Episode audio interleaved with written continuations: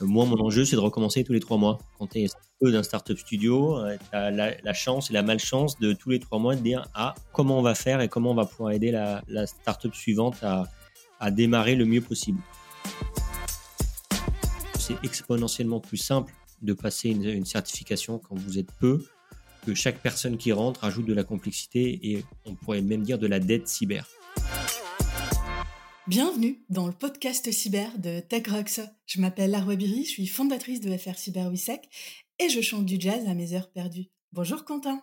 Bonjour, euh, donc euh, Quentin, 43 ans, euh, CTO de SS Venture, marié, deux enfants. Quel parcours pour en arriver là? Écoute, un parcours où j'ai travaillé un, petit moment dans une petite boîte de cosmétiques qui s'appelait L'Oréal pendant 10 ans. Où j'ai eu la chance d'avoir des, des, super postes, super boîtes. J'ai pu en plus travailler à l'international et j'étais expatrié en Amérique latine pendant 5 ans, 2 ans au Mexique, un superbe pays, 3 ans au Brésil. pareil, expérience extraordinaire. Je suis rentré au, siège, comme on dit, et, au bout d'un an et demi, je me suis dit, tiens, j'ai vraiment envie de rentrer, comprendre ce milieu extraordinaire de l'entrepreneuriat. Et je suis parti de L'Oréal et j'ai eu quelques expériences entrepreneuriales dans des startups avant de, en 2019, intégrer le, le, startup studio SS Venture et je suis le CTO de SS Venture. Top. Et si tu devais citer des moments qui ont été clés dans tes choix professionnels, tu parlerais de quoi? Deux, moments, un que je viens de citer, mais surtout le premier, c'est euh, je me suis dit tiens si j'allais dans si j'ai eu l'opportunité d'aller dans un, dans un, grand groupe, donc j'y suis rentré euh, grâce notamment à, la culture de la boîte et deuxièmement aux opportunités que cela ouvrait euh, quand on est dans un grand groupe. si on fait son petit bonhomme de chemin, on a la possibilité de potentiellement d'avoir de, une très belle carrière, ce que, ce que je pense avoir eu chez L'Oréal.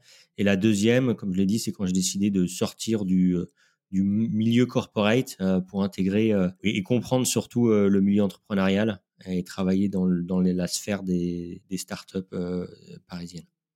Très bien. Et c'est quoi pour toi un tech leader? C'est surtout quelqu'un qui est là pour simplifier, pas du moins dans mon travail, pour simplifier et pour aider et comprendre le business. C'est-à-dire que son enjeu, c'est de comprendre les enjeux business et d'aller chercher les bons outils, les bons leviers technologiques pour pouvoir accélérer ce business-là. Et, pour ces équipes, c'est quelqu'un qui doit les comprendre, savoir où ils sont forts, savoir où ils le sont un peu moins, les aider à progresser et les mettre dans les meilleures dispositions pour eux et pour faire avancer la boîte. Quelle est la lecture, euh, l'ouvrage qui t'a inspiré, qui soit voilà tech ou pas? Je peux en citer deux, euh, un qui intéresseront pour moi dernièrement et un qui m'avait plutôt euh, beaucoup plu à l'époque, qui était Lean Startup. Hein, j'avais j'avais beaucoup aimé l'approche. Alors c'est un livre, il hein, ne faut pas le prendre euh, à la lettre, donc il y a des choses à prendre, des choses, je trouve, un peu moins intéressantes, euh, mais que j'avais beaucoup aimé. Euh, ça m'avait permis un peu de prendre du recul par rapport au monde dans lequel je vivais à l'époque, où c'était un monde de, projets en cycle en V qui durait des mois et des mois. J'avais beaucoup aimé l'approche, alors j'aime pas tant le mot agile, mais je pense pas qu'il y ait d'autres mots, mais le mot agile où on, on essayait d'avancer petit pas par petit pas et surtout où la vélocité était un des axes importants. Le deuxième, c'est un livre que j'ai lu cet été, que j'ai beaucoup aimé, qui s'appelle Outlive de Peter Attia, qui est un livre qui se focalise sur la, longévité et comment vivre mieux plus longtemps et qu'est-ce qu'on doit faire pour pouvoir euh, être en forme le plus, le plus longtemps dans sa vie. Voilà. Très bien. Et aussi, euh, il paraît que voilà, tu as suivi aussi un cours euh, de Stanford? Alors, suivi un cours de Stanford. J'ai regardé les vidéos d'un cours de Stanford qui avait été donné par quelqu'un qui est assez à la mode en ce moment, qui est Sam Altman, le patron d'OpenAI, qui à l'époque était le, patron de YC Combinator. Il a fait un super cours sur, euh, sur l'entrepreneuriat, les startups, où il y avait euh, chaque semaine un invité extraordinaire comme Peter Thiel, euh, les patrons Stripe, les patrons de, Airbnb, et à chaque fois sur un thème. Donc ces vidéos se retrouvent sur YouTube. Je pense qu'elles sont toujours aujourd'hui d'actualité. Elles doivent avoir un peu moins de 10 ans, mais vraiment le contenu est juste incroyable. Et quel tech leader, justement, connu euh, aurais-tu euh, aimé être euh, et pourquoi? Aimé être, je ne sais pas, mais quand j'étais petit, j'avais une, certaine, alors je dirais pas passion, mais admiration pour Bill Gates à l'époque. Je suis né dans les années 80, donc à l'époque c'était l'homme le plus riche du monde dans les années 90 je trouvais, je trouvais que son approche et ce qu'il avait réussi à créer, euh, cet empire qu'il a réussi à créer en quelques années, c'était juste euh, impressionnant. Après, je prends pas mal de recul par rapport à ces gens-là parce que je pense que les sacrifices euh, qu'ils ont dû personnels, qu'ils ont dû, qu'ils ont dû mettre en place pour en arriver là étaient peut-être beaucoup trop importants par rapport à ce que moi j'aurais envie de faire dans ma vie et potentiellement construire ce genre d'empire, euh, euh, on le fait pas sans casser des œufs. Je trouve que c'est des, des, gens très intéressants. Alors l'idée c'est pas de s'inspirer, de devenir eux, mais déjà comprendre ce qui les anime et pourquoi ils l'ont fait, c'est hyper intéressant.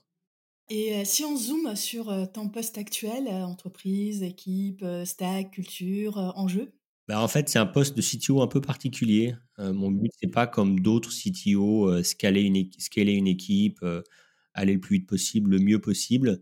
Moi, mon enjeu, c'est de recommencer tous les trois mois. Alors, quand tu es d'un startup studio, tu as la, chance et la malchance de tous les trois mois de dire Ah, maintenant, comment on va faire et comment on va pouvoir aider la, la startup suivante à, démarrer le mieux possible? J'ai une toute petite équipe, hein, on, est, on est trois. Notre idée, c'est de ne pas faire à la place euh, des, euh, des mais de faire avec et de leur montrer quels seraient les raccourcis et de prendre pour eux toutes les petites décisions qui, qui individuellement sont pas très grandes, mais qui, euh, si on les, on les somme, peuvent prendre énormément de temps et, se tromper peut avoir des impacts assez néfastes pour le futur.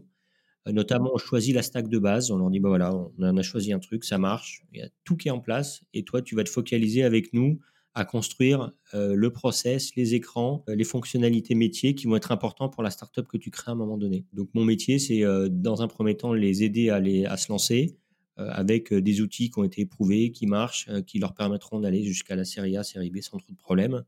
Et une fois qu'ils sont sortis du programme et que la startup, startup fonctionne, l'idée c'est vraiment de pouvoir les accompagner aussi s'ils ont des questions en mode mentoring et coaching sur des aspects tech, des aspects management, des fois des aspects business ou positionnement par rapport à, un, cofondateur, euh, par rapport à un board, euh, et les accompagner là-dedans euh, pour qu'ils soient finalement, que ce soit pas juste un projet, mais une, entreprise saine et avec les bonnes bases. Intéressant. Alors du coup aussi, tu parlais de stack commune. Peux-tu élaborer un peu là-dessus? Alors c'est un truc qui évolue à chaque fois, mais depuis 3-4 ans, on a à peu près les mêmes blocs, mais qui évoluent. En gros, on s'est dit, tiens, si on devait démarrer quelque chose il y a 4 ans, qu'est-ce qu'on ferait? Euh, donc, on s'était beaucoup appuyé sur Firebase, hein, sur la partie euh, base de données, authentification, ce qui est une sorte de cloud pour les nuls, j'aime bien le dire, parce que c'est vraiment ça simple à démarrer. Euh, et après, on a pris Vue.js pour le front-end, on a pris une technologie Node.js pour le back-end, ce qui permet d'avoir, quand on a des gens un peu polyvalents, la même technologie front et back. Alors, c'est pas parfait, mais ça permet souvent d'aller plus vite. GitHub sur la partie code repository et CI/CD. Donc en fait, quand ils arrivent, ils ont un template où tout est setup euh, et euh, ça leur permet de, se focaliser sur euh, les fonctionnalités importantes qu'ils doivent développer par rapport au business model qu'on a décidé d'essayer ensemble. Intéressant. Alors, est-ce que voilà, tu peux partager avec nous l'outil ou la routine indispensable à ton quotidien Moi, j'aime beaucoup, justement, pour continuer à savoir ce qui se passe un peu dans le monde de la tech, qui est en, ébullition, en évolution permanente. Je vais beaucoup sur Hacker News, qui est le, flux RSS, enfin, ou moins le, flux de news de, YC Combinator. généralement, on regarde la première page et tous les trucs importants sont dessus. Donc j'y passe une heure par semaine à peu près pour éplucher les articles et voir un peu les, choses intéressantes qu'on pourrait utiliser pour la startup suivante ou une startup qui a une problématique, elle ne sait pas comment la résoudre et tout d'un coup, il y a quelqu'un qui a sorti quelque chose ou un article qui permettait de bah, finalement de, les aider à résoudre leurs problèmes. Très bien. Alors, quelque chose que tu voudrais faire, mais que tu n'arrives pas à réaliser par faute de temps mais J'aimerais bien pouvoir apprendre une autre langue. J'ai la chance de parler espagnol et portugais, puisque j'ai vécu en Amérique latine, et anglais.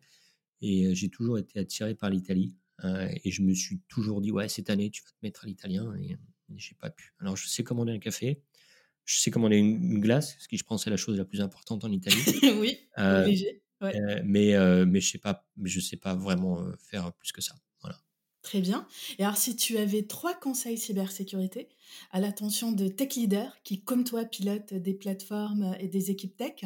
Alors, un, c'est important c'est surtout important pour vous euh, parce que ça peut mettre en péril votre business euh, très très vite et de manière très brutale. Deuxièmement, moi j'ai plutôt deux conseils, c'est de, commencer le plus rapidement possible, d'avoir toujours en tête hein, quand on développe quelque chose sans, euh, sans être complètement paranoïaque, mais où est-ce qu'on pourrait être attaqué, mettre en place des, des routines ou des scripts qui permettent de détecter des vulnérabilités et les, résoudre dès que possible, euh, se tenir à ce genre de process. Et le dernier qui pour moi est souvent contre-intuitif quand j'en parle, c'est euh, si vous pouvez passer une certification, faites-le le plus vite possible.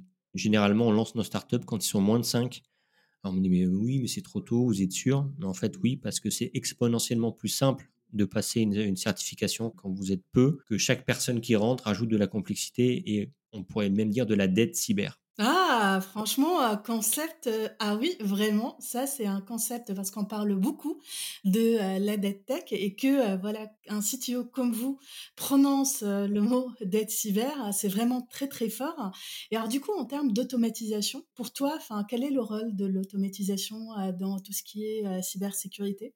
Alors, un, c'est de, de donner des, des données, parce que sinon on est, euh, on est aveugle. Euh, notamment, euh, aujourd'hui, on peut dire que 99,9% des startups qui se lancent se lancent avec, euh, euh, avec des dépendances qui sont développées en open source par d'autres, soit au niveau du, avec Linux, soit au niveau des dépendances que vous utilisez en Python, en Java ou en, JavaScript. Donc, vous avez besoin de savoir si euh, une des librairies qui ont été développées par d'autres personnes extrêmement brillantes ont une vulnérabilité. Le fait de monitorer ça, ça vous permet de, pouvoir notamment à court terme travailler sur vos problématiques cyber et techniques. Donc ça, c'est ce qu'on met en place très très vite. C'est hyper important. Les, les deuxièmes choses qu'on on essaye de mettre en place, euh, c'est des, attaques automatiques sur, euh, sur nos serveurs, sur nos endpoints, euh, justement pour vérifier que euh, on est toujours compatible avec les et qu'il n'y a pas une grosse grosse grosse faille qui a été ouverte. Et le dernier point, alors c'est pas tellement automatique, mais en fait, j'ai la chance d'animer une communauté de CTO qui ont lancé des entreprises avec nous. Et donc, dès qu'on a une, boîte qui s'est fait euh, pentester et qu'on découvre qu'il y a une vulnérabilité quelque part, on la communique aux autres et surtout, on communique la solution. C'est-à-dire, pour les, tiens, on sait comment ça marche chez toi. Pour le, le, fixer chez toi, tu dois faire comme ça. Ouvre une pull request euh, sur GitHub et euh, teste. Et normalement, ça devrait passer sans problème. Oh, tellement inspirant, tellement inspirant, tellement euh, voilà ce côté collaboratif, euh, ce côté partage euh, que tu as réussi à instaurer au niveau d'OSS Venture, c'est vraiment très intéressant. Alors, est-ce que tu aurais une histoire de fail à partager avec nous? Heureusement, rien, rien de très grave. Des fois, ça, peut, ça peut avoir des, conséquences importantes. On a une de nos startups qui, euh, un été, je me rappelle, j'étais euh, j'étais au bord de la piscine euh, avec des potes à, côté de Bordeaux. Et là, tout d'un coup, je vois que les coûts des serveurs ont été multipliés par 50 dans la journée. Et en fait, c'était apparemment des adresses IP chinoises qui nous attaquaient sur une route de l'API. On a euh, résolu dans la journée. Pour rentrer un peu plus dans le détail, c'était que la route s'appelait Auth donc A-U-T-H comme Authentification. Le fait d'avoir euh, cette route publique ou entre guillemets assez, assez commun en termes de nom, il y a, apparemment il y a pas mal de bots qui vous attaquent comme ça. Donc on a juste changé le nom de la route, on a rajouté des caractères un peu aléatoires et c'était fini. Voilà. Mais c'était voilà, c'était une, on a un peu une petite goutte dans la journée au niveau du front quand c'est arrivé. Ah bah oui, j'imagine bien. Bah, franchement, merci beaucoup Quentin pour tous ces partages. Merci aux auditeurs pour votre écoute et on vous donne rendez-vous au prochain podcast. À bientôt. Au revoir.